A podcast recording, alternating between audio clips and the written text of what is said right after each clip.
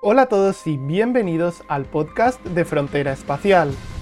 En el día de hoy nos acompaña Armengol Torres, vicepresidente hasta este mes de septiembre de la Asociación de la Semana Mundial del Espacio, consultor independiente para la ESA, la EUSPA y otras agencias espaciales, también mentoriza startups y hoy nos acompaña para explicar qué es la Semana Mundial del Espacio y mucho más sobre New Space. Adelante.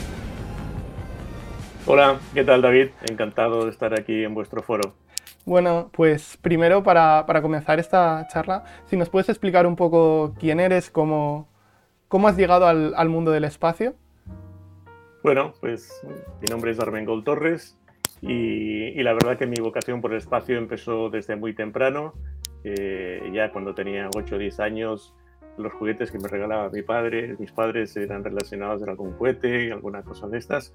Enseguida monté mi primer telescopio, pues le desmonté a mi papá una lupa que tenía y, monté con un tubo de cartón el, primer telescopio que, supe hacer con unas prestaciones muy limitadas y sobre todo cuando eh, Armstrong y, y Aldrin pusieron los primeros pies en la Luna en julio del 69. En aquel momento eh, yo estaba en mi casa, era muy tarde, muy de noche, y como no teníamos eh, nada, no existía para grabar lo que se estaba transmitiendo, eh, cogí la cámara de fotos de mi padre en blanco y negro, puse un trípode y empecé a sacarle unas fotos a la pantalla del televisor, dejándolo ahí con amplia exposición y más o menos salieron bien, todavía las conservo y, y fue, digamos, como el trampolín, aquello que dices, en el futuro quiero llegar a hacer algo con el espacio, ¿no? Uno siempre quiere ser astronauta, personas así como nosotros, pero bueno, eh, así es como empezó todo.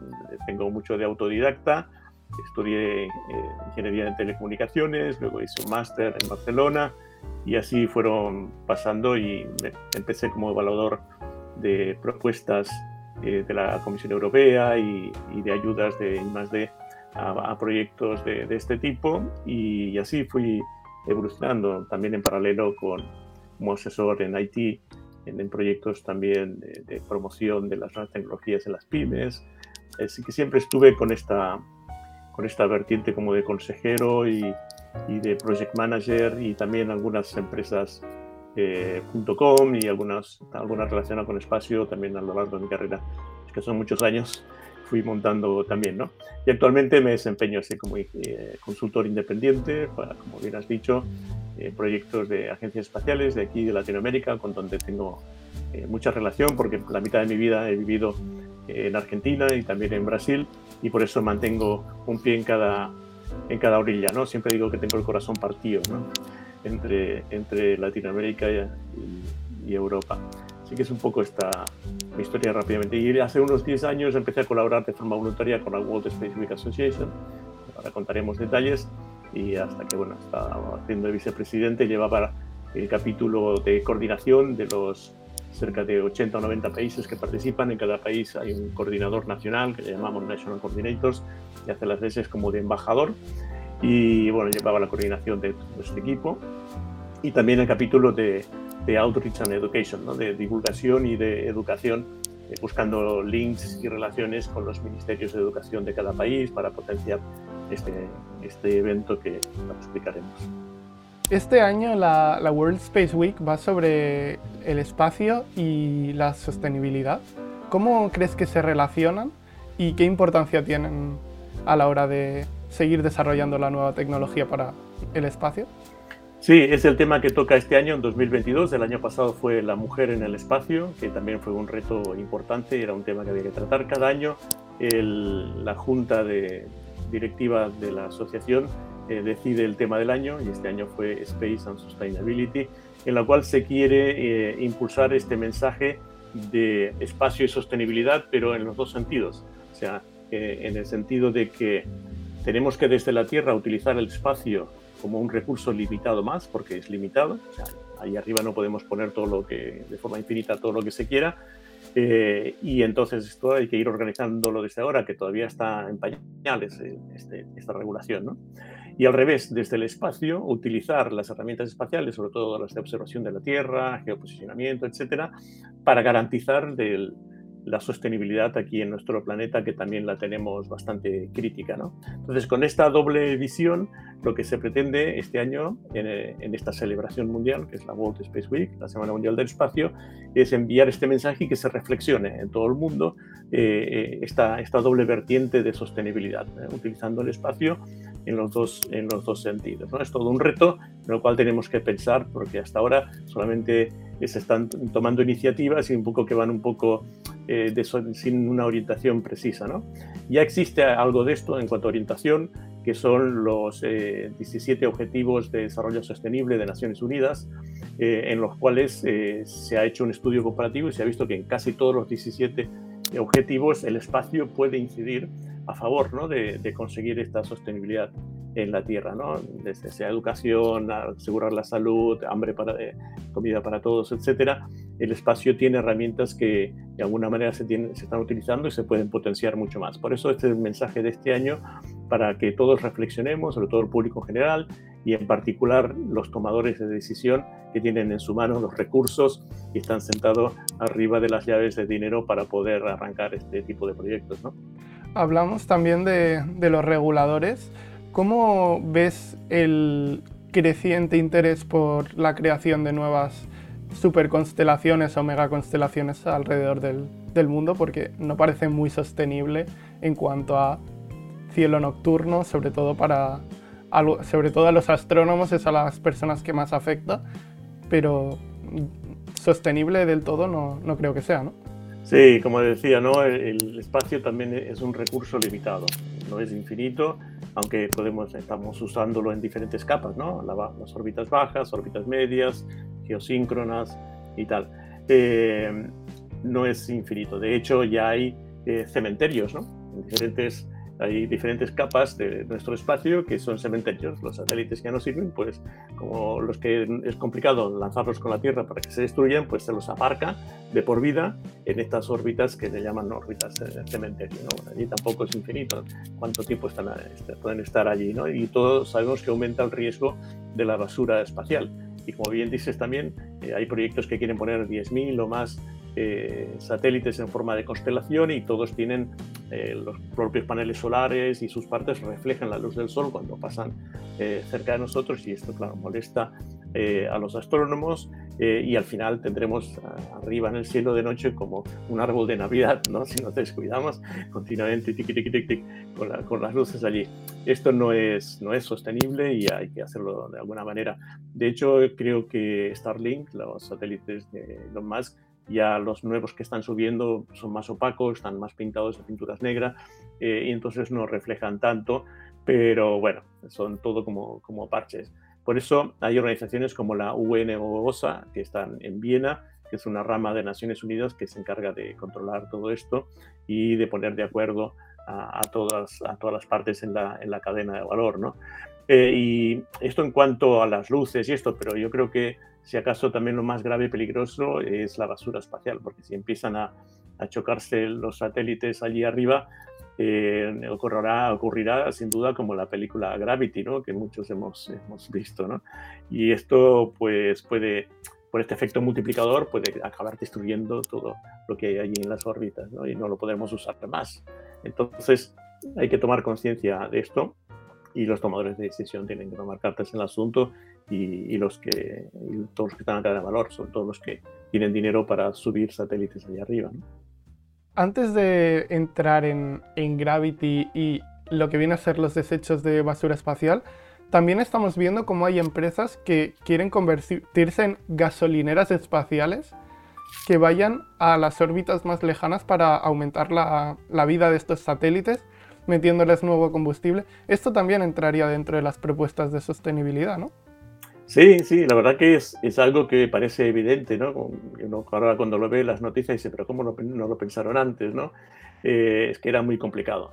Y hay muchas razones. Una, sobre todo, es la económica, porque sobre todo los satélites, los geosíncronos, que pesan toneladas y han costado millones de euros o de dólares, el que ahora tengan la posibilidad de que le hagan un refueling, ¿no? que es eh, que vaya un satélite con combustible por atrás y se conecte eh, eh, a través de un, conector y, le llene de nuevo combustible y lo, revuelva a la vida, es fantástico, porque entonces se han ahorrado eh, pues eh, una millonada de, otros satélites. Pero bueno, esto tampoco puede sirve para siempre, porque como sabemos que la tecnología avanza muy rápido, un satélite que ya lleva 25 años en funcionamiento, estirarle la vida 25 años más, como que no tiene sentido, porque ya hay, la tecnología de satélites y comunicaciones ha avanzado tanto que uno ya necesita poner un satélite nuevo con nueva tecnología incluida, a menos que le puedas cambiar eh, los paneles de sacar y poner, pero esto creo que tampoco es posible. ¿no? Además, hay que tener en cuenta que las, las, placas solares, cuando hace 20 años o 15 años que están en el espacio,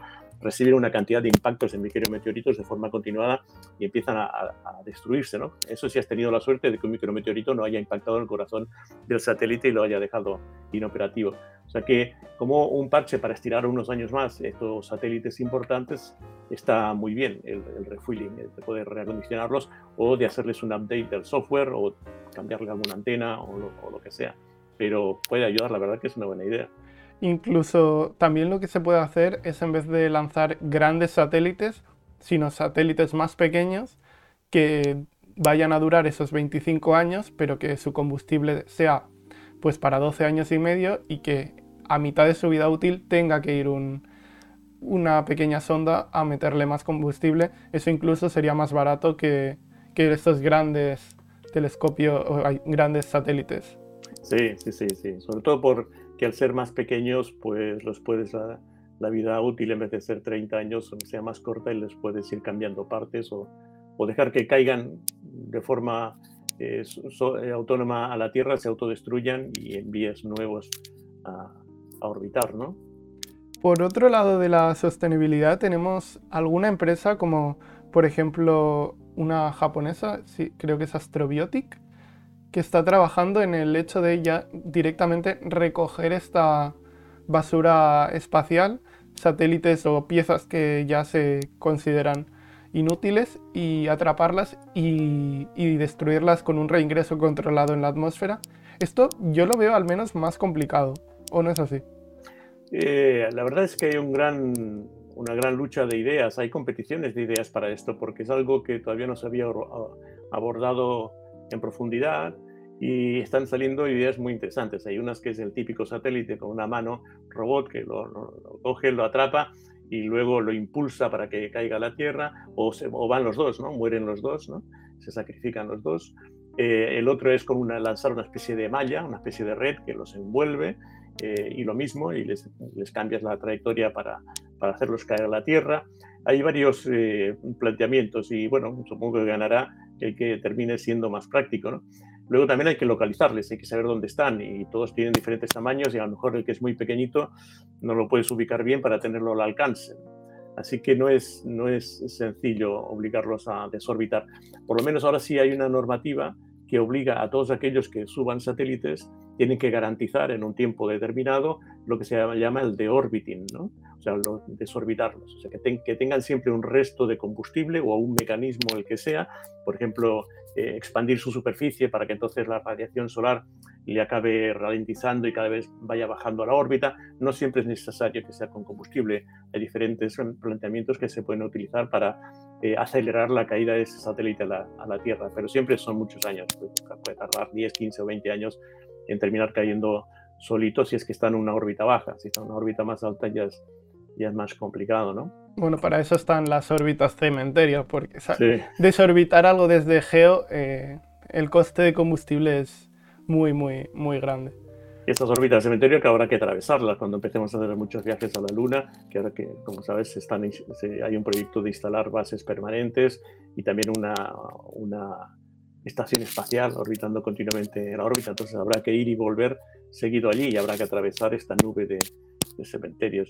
No va a ser sencillo. ¿no? Nos acordaremos de muchas películas de ciencia ficción. Bueno, cuando fue Apolo no había casi nada comparado con, con lo que hoy tenemos en Geo. Ya que has sacado a el tema de la Luna, dentro del de espacio y la sostenibilidad, ¿también podemos ver la Luna como una fuente de recursos?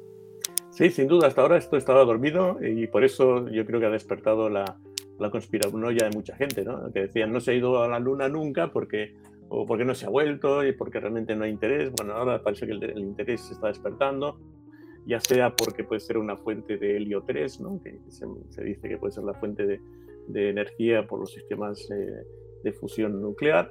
luego parece que el regolito, ¿no? que es el polvo y las piedras que hay en la Luna, pueden tener varios materiales y sobre todo eh, a largo plazo se especula que la Tierra pues, puede servir como trampolín para luego ir a Marte, ¿no? de manera que sea un punto intermedio porque es mucho más fácil luego salir de la, de la, escapar de la gravedad lunar que no de la Tierra y poder reacondicionarse en combustible que a lo mejor lo procesas a partir del regolito de la Luna y sacas los elementos que, necesitas, ¿no? hidrógeno, oxígeno, lo que sea. De hecho es curioso, no es spoiler, pero en la última temporada de, de de la película de... Eh, For All Mankind. For All Mankind. En el primer episodio de la última temporada, no es spoiler por eso, la nave de la NASA despega desde la Luna. Hacia Marte. Entonces sí que puede ser un, bueno, pues un pequeño guiño a, a, ese concepto de vamos a la Luna para luego ir a, ir a Marte. Bueno, lo bueno que tiene eso es que no tienes que salir de lo que es la, la atmósfera terrestre y, la influencia terrestre de la Tierra, que es muy, muy grande. Yo recomiendo obviamente esta serie porque realmente está hecha con, con gran calidad, con unos recursos que parece que realmente estuvieras allí en la NASA en sus tres eh, temporadas, e inclusive muestra aspectos. Eh, en realidad lo que se quiere mostrar es qué hubiese pasado si, ¿no? Si hubiese pasado distinto, por ejemplo, que el primer hombre no hubiese sido el americano, sino ruso, que la primera mujer también hubiese sido rusa, que pues, también encontrarse con los chinos allí, etcétera. Todas estas situaciones imaginarias y que ahora empiezan, parece que a ser reales, se muestran de forma adelantada, como siempre ocurre con la ciencia ficción, ¿no? Pero está, está muy, bien, muy bien traída. Eh, y antes que hemos estado hablando de fuente de recursos, en, en la Luna sobre el regolito, el regolito también es uno de los problemas que actualmente tiene la NASA para los trajes espaciales. Los desgasta mucho, ¿no? Es muy pegajoso, por lo que dicen, además es muy abrasivo, terrible. Y... yo tuve ocasión de ver en Cabo Cañaveral unos eh, trajes espaciales y también piedras lunares, y por lo que explicaban allí los especialistas, no es sencillo. por eso el diseño de trajes espaciales, aparte que tienen que construirse como si fuera una nave espacial en miniatura, porque tienen que tener todo resuelto allí, eh, luego se intenta que sean reusables, ¿no? Y creo que el coste de un traje espacial puede rondar entre 15 y 20 millones de dólares. Es, algo extremadamente caro. y ese polvo lunar puede ser un problema. Sí, actualmente de hecho los trajes estadounidenses que hay en la estación espacial están teniendo problemas con, con el tema de, de, la refrigeración con el agua y actualmente están, no están operativos, solo en caso de, de emergencia. Hubo incluso un accidente, no sé si fue con Luca Parmitano, que empezó a salirle agua aquí en la escafandra y casi que se ahoga. Sí. Luca Parmitano tuvo, tuvo ese incidente que se salvó de milagro. Y luego el, lo que sucedió es que en, la última, en el último paseo espacial de Matías Maurer se detectó en una, en una especie de acolchado que hay detrás humedad, que no debía, mm. no debía estar ahí y que de hecho eso se puso después de lo que había pasado con, con Luca Parmitano. Y claro, han parado hasta nueva orden todas las actividades extravehiculares. Y ahora es curioso porque para la Luna la NASA ha decidido hacer un concurso público para, para las empresas y la seleccionada, no sé si ha sido Axiom Space. Había dos, Axiom y, Me suena, sí. Creo que otra. Sí es curioso que es algo que se supone que la NASA iba trabajando durante muchos, muchos años y de hecho se había retrasado el programa Artemis, entre otras cosas por los trajes, y que aún no están listos porque no se sienten con la confianza de, lo que tienen enviarlo. Sí, el tema de los trajes espaciales es todo, un, es todo un tema. Por suerte hay mucha gente trabajando en ello y en ellos, bueno, no sé si lo conoces, Pablo de León, que es un colega y buen amigo, es argentino, trabaja para la Universidad de North Dakota y la NASA y está diseñando trajes espaciales, pero en su caso especialmente para Marte. Claro que el Marte y, y, la Luna son, son distintos lo que, lo que puedes encontrar, pero en Marte, por ejemplo, tienes todo ese polvo atmosférico, esas tormentas de arena, que claro, los trajes deben poder aguantar eso sin, sin mayor problema. Sí, sí, sí. Y volviendo a, para acabar un poquito con esta parte de la, de la Semana Mundial del Espacio, hay diversas actividades, pero no es solo en España, es en todo el mundo, ¿no? Sí, es en todo el mundo. Participan más de 90 países.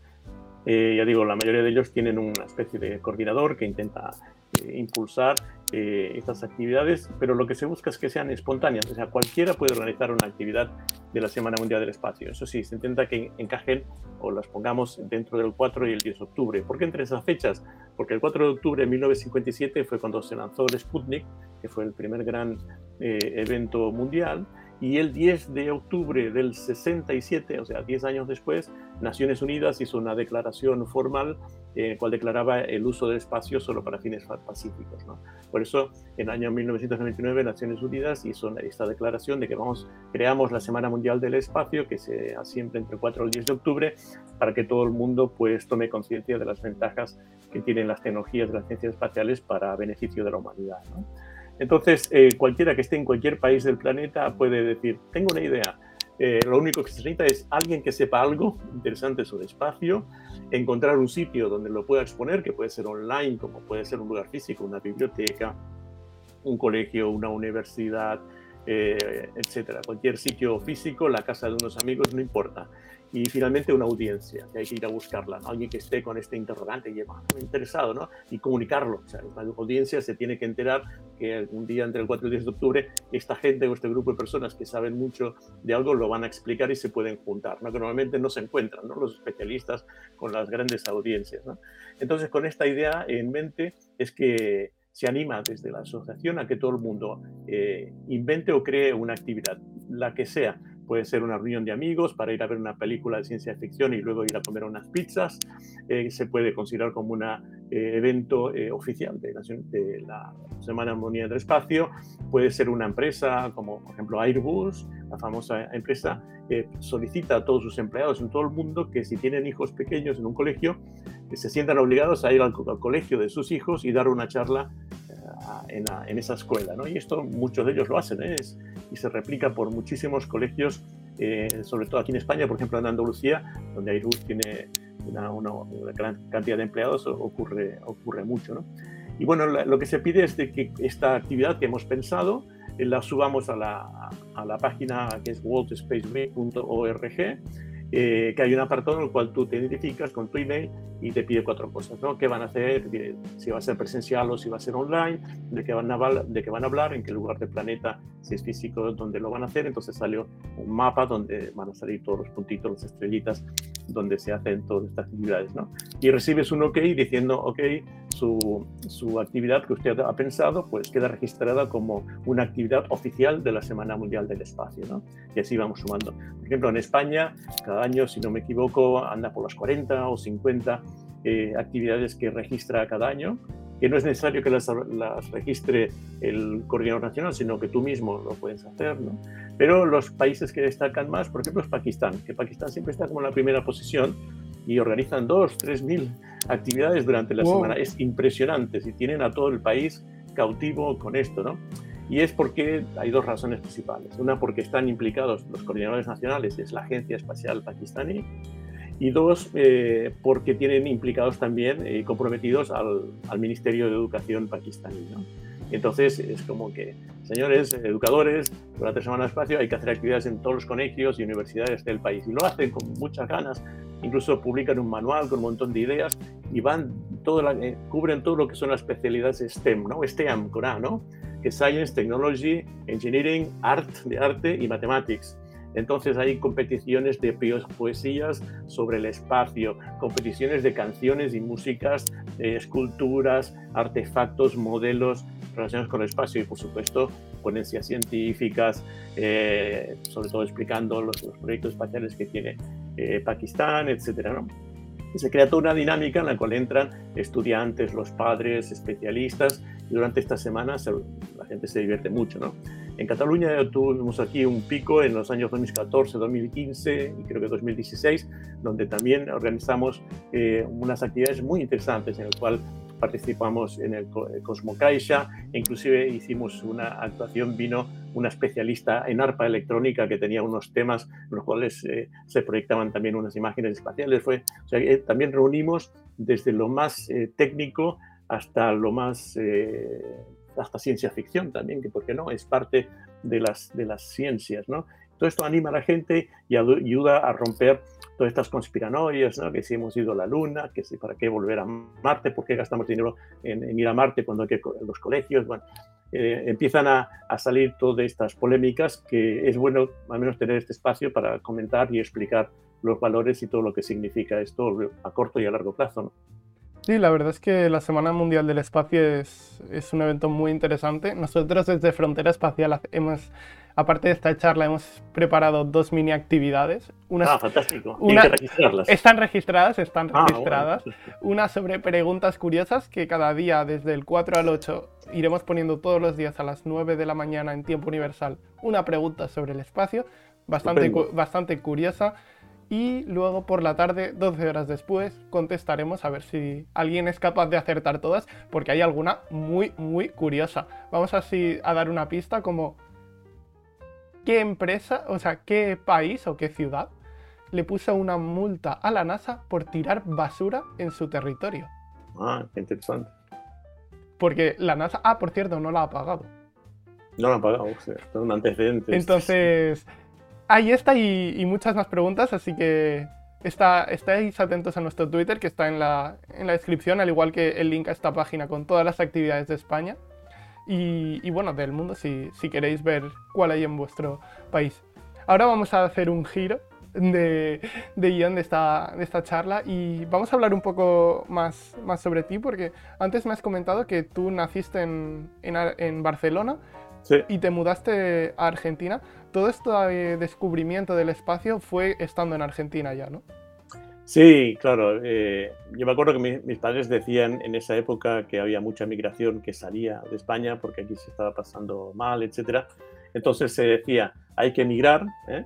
Eh, y los países ideales que todo el mundo va es o Estados Unidos o Argentina mis padres eligieron Argentina en ese momento, porque también había unos familiares allí, pero yo, caramba, si hubiéramos mudado a Estados Unidos igual, eh, eh, mi, carrera hubiera cambiado un poco. Pero bueno, por eso, eh, claro, son países en Latinoamérica que a poder acceder, y más hace 30, 40, 50 años atrás, acceder a formación tecnológica no era sencillo. Yo me acuerdo cuando ya buscaba el instituto, no, no había educación en electrónica, que era lo que a mí me interesaba, había solo en electricidad electrónica solo había un solo instituto, lejos, caro, no había formación en electrónica, cuando en otros países sí la, había, era más normal, ¿no? Y luego lo mismo en la carrera universitaria, por supuesto, no había nada de espacial, y me acuerdo haberme apuntado cursos por correspondencia sobre espacio, que había una cosa que era como alguien hacía fotocopias sobre libros de, de espacio rusos y americanos y había montado un curso por correspondencia y yo me los, me los devoraba, ¿no? Y es así como, como pude avanzar. Y hasta que no pude, hasta que luego, bueno, aquí en España ya fue más sencillo y sobre todo con el advenimiento de Internet y que las agencias espaciales empiezan a dar eh, información y cursos online, fue mucho más fácil, ¿eh? que yo lo recomiendo, tanto la Agencia Espacial Europea como NASA y, y muchos organismos eh, tienen una disponibilidad de, cursos online eh, impresionante, en los cuales cualquier persona que tenga un bagaje mínimo de física y matemáticas puede, puede seguir para ponerse al día, porque esto va cambiando mucho cada vez, ¿no? Y así fue un poco mi, mi evolución, ¿no? Con, con, mucho, digamos, de impulso propio, porque eh, si no llevas esa adrenalina que, que, va un poco motivada por la ciencia ficción, pero también con los pies en la tierra, y yo, eh, para, para, para, entender cómo funcionan las cosas, eh, no, no avanzas. ¿no? Yo me acuerdo que eh, entusiasmado, pues me compraba yo componentes de electrónica y yo me estaba suscrito a revistas de electrónica francesas y inglesas que recibía en mi casa y yo mismo montaba un montón de aparatos con el soldador y los componentes que conseguía y era así como evolucionaba. Y eran cosas que cuando yo iba a la universidad ni siquiera mis profesores conocían ni sabían. Digo, ¿qué es esto que has hecho? ¿Cómo lo has hecho? ¿Dónde lo has encontrado? Y nada, he ido donde está el conocimiento, he comprado unas piezas y yo mismo. A veces encuentras que en estos lugares donde tú esperas que está el tope del conocimiento, que no avanzan a la misma velocidad que los emprendedores. ¿no? Los emprendedores realmente están 24 horas del día pensando y buscando fuentes eh, y eso ayuda a progresar. Sí, bueno, al final los emprendedores siempre quieren buscar la idea, la novedad, que todavía no ha llegado al mercado, pero que puede al final resolver un problema a la sociedad y, servir a la sociedad con, una solución. Sí, esto lo encuentro mucho porque, como he dicho, yo trabajo bastante como mentor de, emprendedores espaciales, eh, europeos sobre todo, y, te encuentras con, eso, con esto, eh, eh, en el cual hay, por suerte ellos tienen unas ayudas que les ayudan a cubrir estas horas, porque sabes que el emprendedor arranca sin, dinero, solamente con una idea y con un PowerPoint y a veces con, un, con una hoja de cálculo, ¿no? Pero necesita esto convertirlo en un producto que funcione y, luego poder llevarlo al mercado que se lo compre, ¿no? Eh, y en ese proceso es donde los, los, mentores, que somos de diferentes especialidades, algunos están más orientados al mercado, otros más a tecnología, y, estos emprendedores pueden acceder a una cantidad, una bolsa de horas de cada uno de estos mentores. En mi caso yo los oriento más en lo que es eh, la estrategia de, negocio, cómo llegar al mercado, cómo identificar eh, lo que necesita el mercado relacionado con lo que su producto puede, puede desarrollar. Y te encuentras que normalmente los, promotores o los emprendedores vienen mucho del área técnica y entonces creen ciegamente en la parte técnica y se olvidan de que a veces el mercado no necesita esto o lo necesita distinto, ¿no?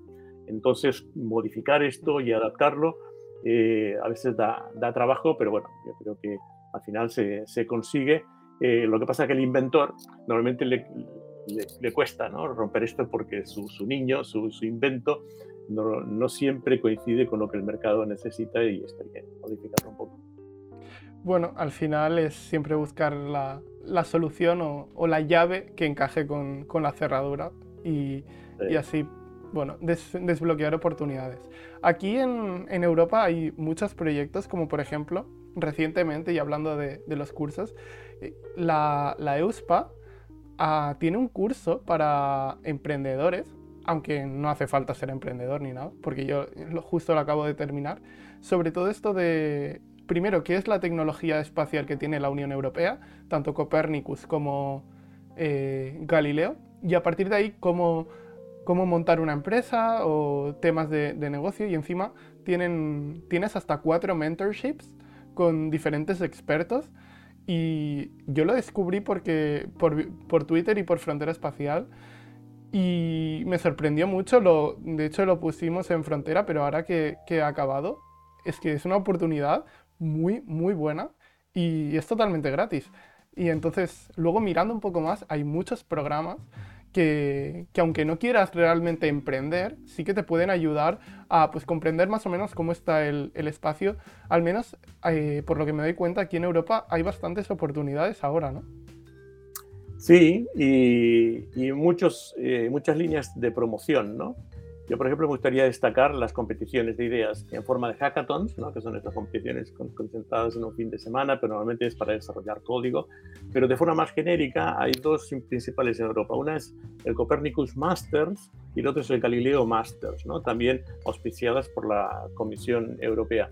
El Copernicus Masters se, se funciona cada año y empieza en abril, en marzo, la convocatoria, en el cual se le pide a cualquier persona, eh, tengas empresa o no, puede ser un grupo de amigos, en el cual dices, tienes una idea en la cual puedes utilizar las, los datos de las imágenes de las constelaciones Copérnicus, que son los satélites europeos que van barriendo todo el planeta continuamente y ofrecen las imágenes gratis.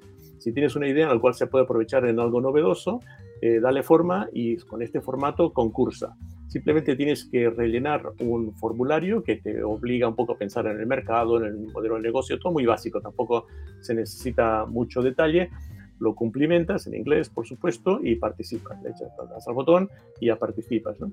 Y puedes recibir toda una serie de, premios que pueden ser, no hay mucho dinero, pero sobre todo te da una gran visibilidad, porque al final cuando esto se presenta sobre final de año, noviembre o diciembre, eh, con una gran fiesta, en plan como la entrega de los Oscars, que va cambiando de ciudades en, Europa. Eh, tienes allí una gran visibilidad, delante de 500 o 600 personas especialistas que te están allí mirando. diciendo, ah, este hombre tiene sus 15 minutos o 15 o 10 minutos de gloria para explicar su, su invento y que además ha ganado un premio porque ha pasado por un, filtro y con un jurado que le, ha dado esta, esta categoría en, en, uno de los diversos premios que se dan. ¿no? Entonces, esta es una gran oportunidad, el Copernicus Masters. ¿no? Eh, la otra es la de Galileo Masters, que está enfocada en las aplicaciones de GPS, o el GPS europeo, que es el Galileo en, nuestro caso, que también ofrece muchas posibilidades, a partir de aplicaciones que puedes desarrollar en un, en un móvil o en teléfono inteligente o lo que sea, eh, puedes encontrar nuevas cosas que todavía no están pensadas y que solo dándole un poco al coco y si tuvieses unos recursos podrías implementar y convertirlo en nuevo servicio o producto del mercado. ¿no? Lo mismo, tienes un formulario donde tú explicas qué harías con el Galileo, qué aprovecharías, etcétera, etcétera, y pum, le das al botón y también puedes ganar premios y salir en la lista o salir en la lista de nominados y conseguir así una visibilidad. ¿no? Y de repente te conviertes en un emprendedor, que era simplemente una persona, un estudiante o un ingeniero con unas ideas eh, y las has volcado allí. Y con esto ya vas a un segundo paso, que normalmente es, ir y solicitar entrada dentro de la red de incubadoras de la ESA, que se llama ESA BIC, Business Incubation Centers, ¿no? que es una red de, creo que hay cerca de 20 en diferentes países europeos, en los que son incubadoras para estos emprendedores nuevos. Te dan 50.000 euros para que tú los gastes no en tu sueldo, sino en pagar las patentes y comprar algunos componentes para hacer tu primer prototipo y tienes hasta tres años eh, en ese sitio de incubación con una bolsa de horas de expertos de la ESA que te pueden ayudar, etcétera, te ayudan a montar tu negocio y en esos tres años tienes que resolver tu idea, convertirla en algo atractivo para que venga un inversor con más dinero y convertirlo al final en un producto que llegue al mercado, ¿no? Por eso la red de incubadoras de ESABIC es el instrumento que viene al segundo paso a partir de esta idea que te ha salido, te ha surgido en una noche de verano y has ganado un concurso, lo que sea, que alguien te ha reconocido, ¿no? Y luego ya el tercer paso es el paso en el cual ya consigues financiamiento y vas al, mercado, ¿no? O te absorbe una empresa más grande o lo que sea. Y esa es la carrera que, que hacen los emprendedores espaciales hoy en día aquí en Europa y en otras partes del mundo. ¿no? ¿Y conoces algún caso así de éxito de, de, alguna empresa que haya pasado por, por estos aceleradores de la ESA? Sí, hay, la verdad que son tantos, esto ya lleva años, pero por ejemplo había un caso que llegó a ser el segundo premio mundial, que habían desarrollado un sistema de drones disfrazados de aves rapaces, pero con un disfraz muy, muy, muy bien logrado, eh, y con un protocolo de, de, vuelo en el cual simulaban, gracias al uso de Galileo, ¿no? en los sistemas de posicionamiento avanzados, esta especie de pájaro virtual hacía unos vuelos específicos que simulaban las, eh, aproximaciones de ataque de un ave rapaz, ¿no? Eh, porque si no, no espantas a los pájaros, a las plagas. Y esto es muy importante en las plagas en, el campo, por ejemplo, que a veces arruinan hasta un 20% de la cosecha, las plagas de pájaros, o especialmente en los aeropuertos, donde una bandada de pájaros pueden hacer un desastre en un despegue o en un aterrizaje de una nave. ¿no? Entonces, interesa eh, alejar estas plagas de pájaros de, ciertas zonas, de tu explotación agropecuaria o de los aeropuertos. Y con esto, con esta simulación de, pájaro y además con la forma de volar automática, se conseguía estresar a estas plagas de pájaros porque interpretan que les venían a, su ataque por su forma de volar y su aspecto físico eh, y, entonces conseguir pues, estos beneficios de seguridad. Y pues este ganó un segundo premio y ha convertido una empresa y se ha instalado y bueno, está vendiendo y alquilando sus servicios por estos drones eh, específicos. Y, luego, bueno, hay otros, eso es en el, ámbito de Galileo, en el ámbito de Copernicus, hay muchas ideas que toman las imágenes gratuitas de, que toman los, nuestros satélites europeos tanto las ópticas como las de radar, porque las radar son capaces de ver a través de las nubes y además ven de día y de noche, cosa que nosotros no. Y además puedes detectar eh, si una superficie se está hundiendo o levantando a precisión de milímetros por año, ¿no? Y con esto puedes saber, por ejemplo, en una ciudad o en un campo, si se está hundiendo levemente es porque las capas de, de, de agua subterránea se están secando por un uso eh, exagerado del regado o lo que sea, y esto puede ser un peligro porque sabéis que en algunos sitios se han hecho agujeros de repentinos, ¿no? Y de repente hay un agujero donde antes había algo, ¿no? Y esto está ocurriendo de forma muy lenta y con este tipo de, de análisis con inteligencia artificial y, y, machine learning se pueden detectar estas variaciones sutiles, ¿no? Como también detectar plagas en cultivos. Hay tanta información, son terabytes que bajan continuamente del cielo gracias a estos eh, los satélites eh, europeos y que no hay que pagarlos, pero solo se necesita luego procesarlos, que es ahí donde entra nuestra capacidad como programadores o como analistas para sacar valor a estas imágenes espaciales. Y estos concursos normalmente continuamente premian este tipo de ideas que sacan información nueva. ¿no?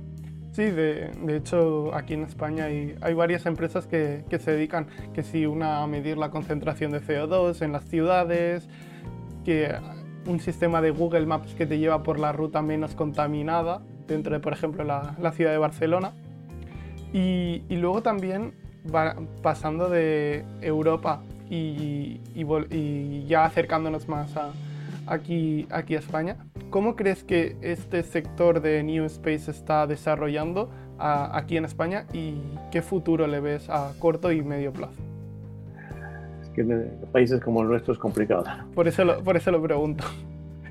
Sí, a veces cuando miramos hacia arriba en Europa o al costado arriba en Estados Unidos, vemos que las cosas funcionan diferente, especialmente en el dinero. El dinero fluye mucho más en el norte que, que aquí. Aquí se sigue apostando al ladrillo y eso es la verdad que es lamentable. ¿no? Pero bueno, yo bueno, puedo contar como anécdota que era eh, octubre de 2014 que dos personas más y yo eh, fuimos, pedimos audiencia al Parlamento de Cataluña y, nos recibieron muy bien y entonces fuimos allí a explicarles y dijimos, señores y señoras, hay algo que viene que se llama New Space, un nuevo espacio, que es una revolución en la industria, en la economía, así como ocurrió con Internet, así como ocurrió con la telefonía móvil. esto va a generar nuevos mercados, nuevas eh, posibilidades de trabajo especializado, etcétera, etcétera, ¿no? Emprendimientos, ah, todo fantástico. Bueno, sí, es verdad, es la primera vez que se habla de espacio en el Parlamento de Cataluña, sé qué, estupendo.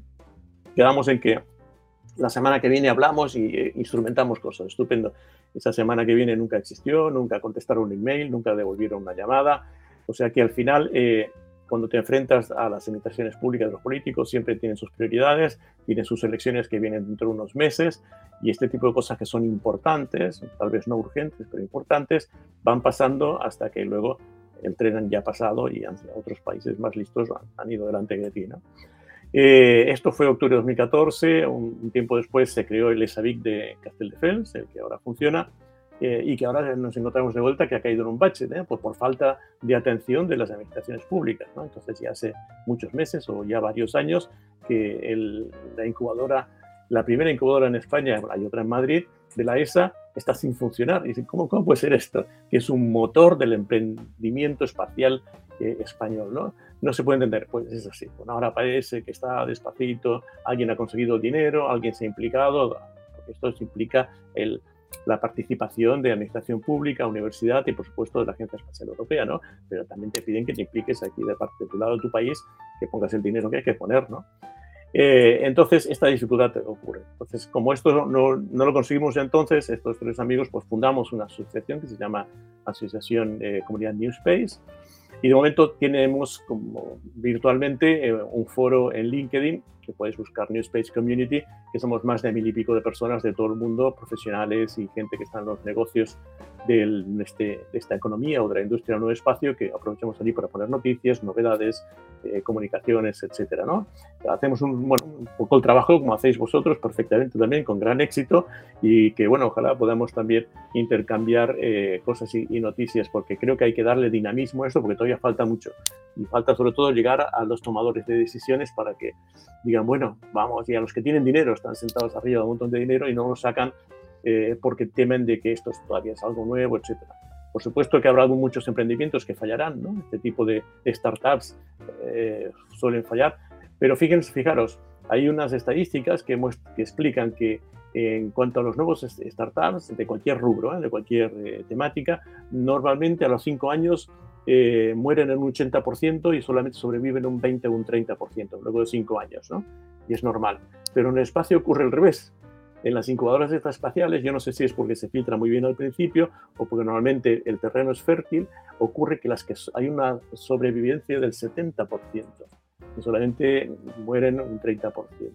Entonces, quiero con esto resaltar de que sí que hay una oportunidad en startups. Eh, no necesitas eh, ser eh, Elon Musk, sino tener una buena idea y un poco de dinero siempre se necesita. Es que no puedes arrancar si no tienes 100, 200 o 300.000 euros para arrancar. Normalmente los emprendedores no lo tenemos y tenemos que buscar a alguien que ha tenido más suerte en las finanzas y entre como socio eh, con, este riesgo para impulsar esta idea. ¿no? Lo que sí que he estado viendo es que hay como muchos, o al menos se ha juntado, congresos en, España? Porque sé que a mitad del mes de octubre hay uno en, Barcelona sobre New Space. Luego hay otro, no sé si un mes después, en Vigo.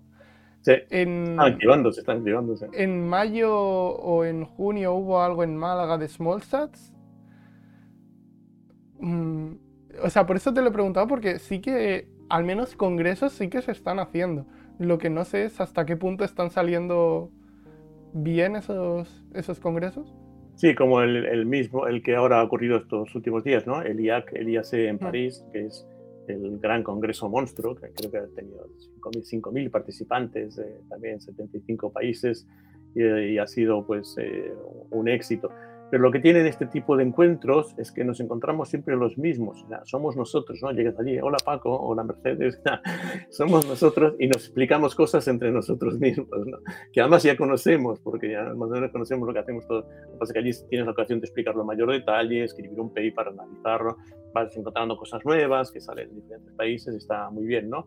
Pero allí no están, no suelen estar los consumidores de esto, no suelen estar los financieros, no suelen estar los políticos, ¿no? Entonces, es que queda como algo endogámico, ¿no? Eh, es muy potente, es muy interesante porque allí se centra toda la información de lo que se está haciendo tecnológicamente, pero falta esto unirlo con el mercado.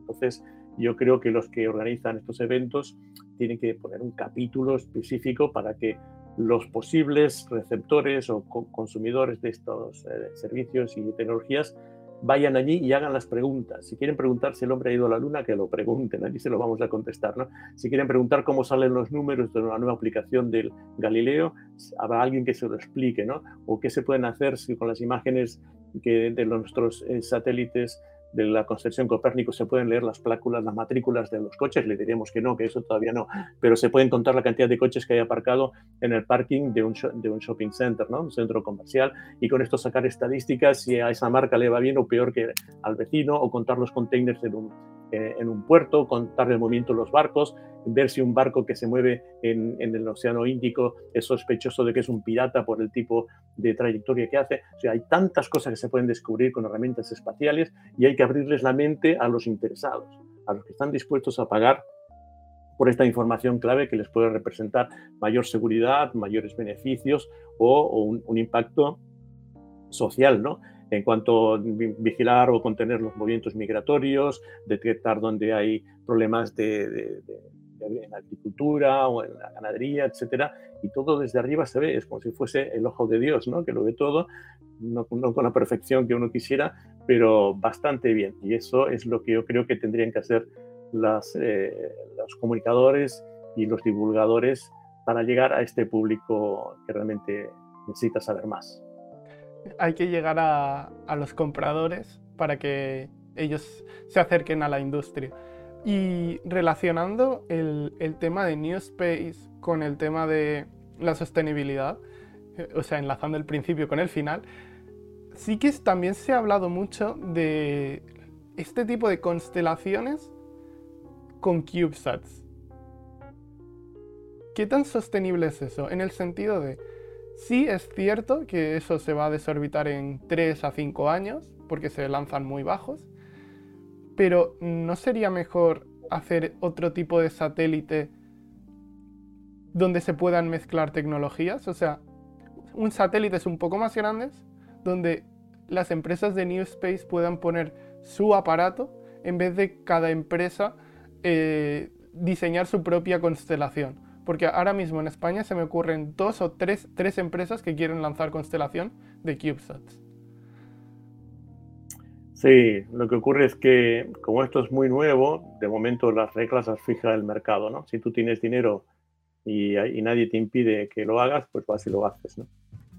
Eh, yo he visto que están empezando a salir grupos de interés, sobre todo en los ámbitos de Naciones Unidas, ¿no? Dentro de Eurogosa o Copubos, este tipo de organizaciones dentro de la propia IAF, la International Astronautical Federation. Hay varios comités que intentan regular este tipo de aspectos. Eh, y es allí donde yo creo que hay que juntar a la gente para que se ponga de acuerdo. Dice, bueno, ¿cómo vamos a trabajar esto? Eh, ¿Dónde estamos desperdiciando eh, dinero o dónde estamos superponiendo capacidades con el objetivo de la sostenibilidad? ¿no? Afortunadamente esto se, está, se, está, se ha tratado en IAC, en, IAC, en el foro de IAC de, de, París y se sigue tratando en todos esos foros. Pero claro, suele, sigue siendo entre nosotros, ¿no? entre los que hacemos las cosas y falta que esto llegue a, a los tomadores de decisiones de verdad, que son los que al final acaban regulando o pues eh, limitando, favoreciendo este, este tipo de cosas. Y es importante, y sobre todo para que la gente entienda que este tipo de, de investigación, o por ejemplo, eh, la gente critica mucho de por qué se investiga en Marte. Es que Marte es como será la Tierra dentro de muchos años. Y tenemos que adelantarnos un poco y entender cómo, cómo está Marte para saber hacia dónde vamos. ¿no? Y, y, además eh, hay que entender de que lo que se explora en Marte eh, trae siempre muchos resultados en la Tierra de forma de, de, cosas buscadas y sobre todo cosas inesperadas. ¿no?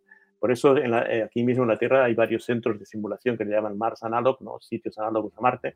Yo mismo estoy eh, eh, asesorando como consultor al que se está empezando a construir en el norte de Argentina, que se llama Solar 54. No lo conocía. Y, y este empieza ahora también con el apoyo del gobierno regional de allí y es una zona que se parece mucho a Marte, por el color de la Tierra no hay plantas, no hay nada, eh, y en invierno hace bastante frío, y se va a construir de forma automática con una especie de robots que utilizando el regolito, digamos, la misma tierra que hay allí, como material, harán con una especie de iglus con diferentes eh, cápsulas y, y, allí serán habitables, de manera que esto se pueda re, replicar eh, con estos robots enviándolos a Marte y una vez tienes construida tu casita, pues es entonces cuando empiezan los astronautas, no como el, cuando hemos ido a la Luna, que se fue con, con, lo que había allí nada más, ¿no?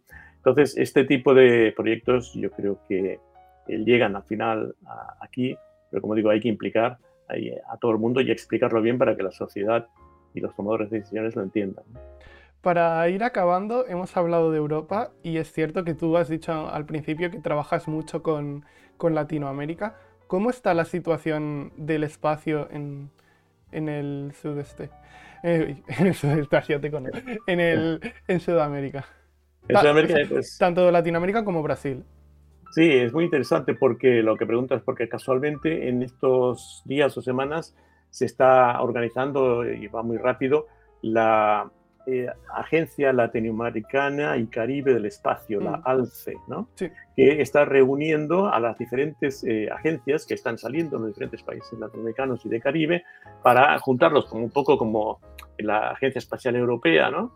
eh, que reúne a todas las iniciativas de una región y para tener un interlocutor único ¿no? y para ir con intereses coordinados y, y conjuntos. ¿no? Y esto es lo que la ALCE está haciendo. Se han sumado, al principio ya hay un, un, un, memorando de entendimiento en los cuales se han sumado sobre todo México, que están llevando el liderazgo, y Argentina, Agencia Espacial, la CONAE, y ahora están firmando los protocolos de diferentes países que se necesita un mínimo creo que de seis o siete para que sea oficial y esto será pronto a constituirse.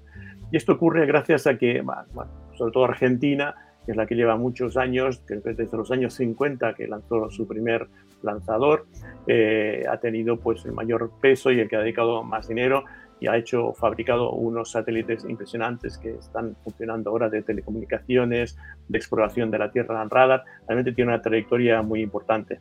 Luego también hay otros países, por supuesto como Brasil, que también tiene un puerto de lanzamiento allí en el norte, en la ciudad de Alcántara, que estuvo parado un tiempo y ahora también la están volviendo a activar.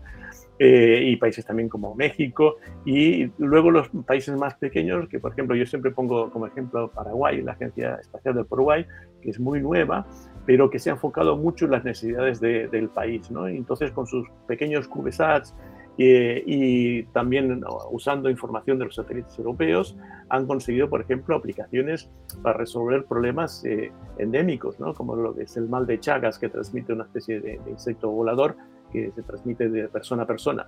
Entonces, poniendo una especie de sensores IoT en diferentes zonas de, su país, cada vez que pasa el, satélite por allí encima, que va reciclando, recoge la información de estas trampas, de estos bichos, y con eso pueden hacer una, una proyección de dónde se está desparramando más esta enfermedad, entonces van a actuar y concentran los esfuerzos de fumigación, etcétera, en aquellos puntos que han detectando que la plaga pues está yendo más rápido. ¿no? Entonces, qué, interesante, ¿no? Cómo utilizar un recurso espacial para acceder a lugares que no hay comunicaciones de, telefonía móvil y que solamente a través de un pequeño satélite, cuando pasa arriba de, de la selva, va captando esos datos y resuelve una necesidad de salud endémica y específica de un país. ¿no?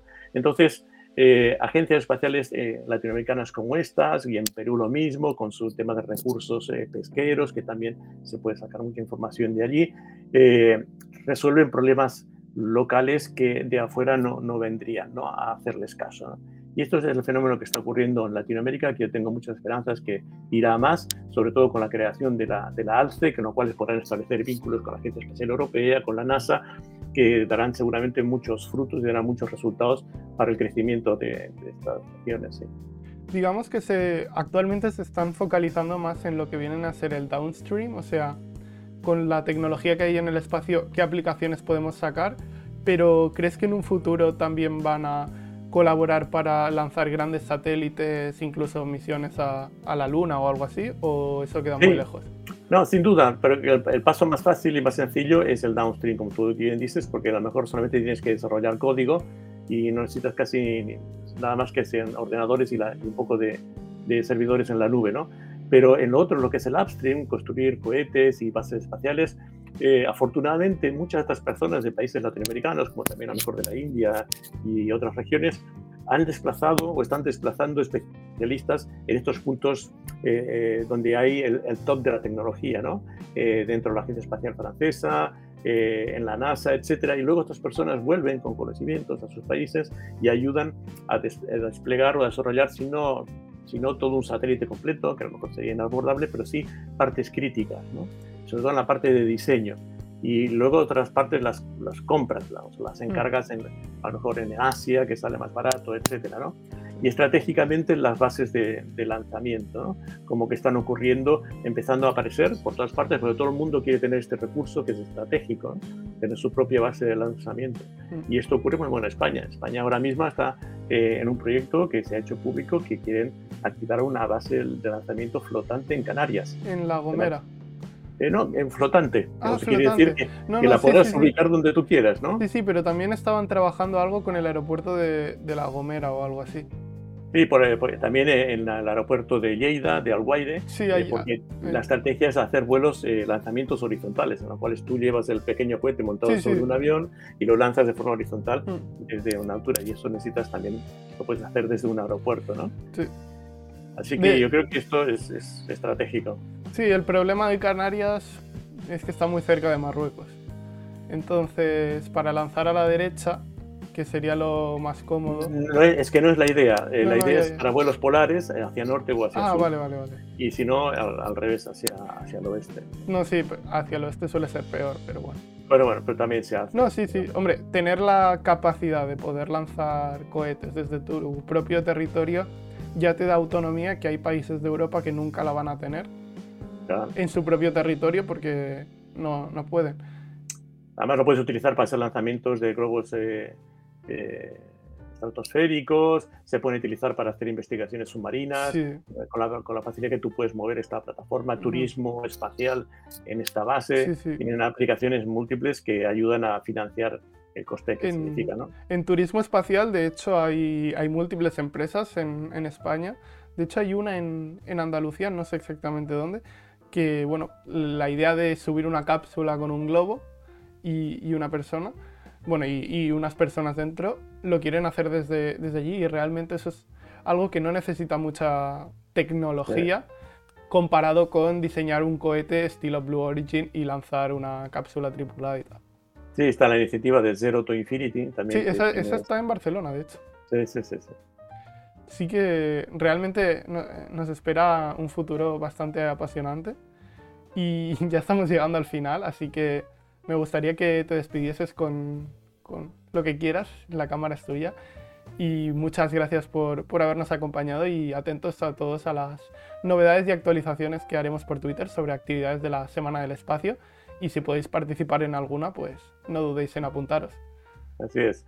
Pues muchas gracias David y pues ya los oyentes eh, recomendarles de que se interesen por el espacio y sobre todo que presten mucha atención a los niños y a las niñas, casi sobre todo las niñas que van en desventaja. Si un día vienen y dicen, papá, quiero ser astrofísica, que no le digas que mejor estudie psicología o, o pediatría, que es mejor para niñas, porque las niñas tienen un gran futuro también como astrofísicas y, por qué no, algún día también como astronautas.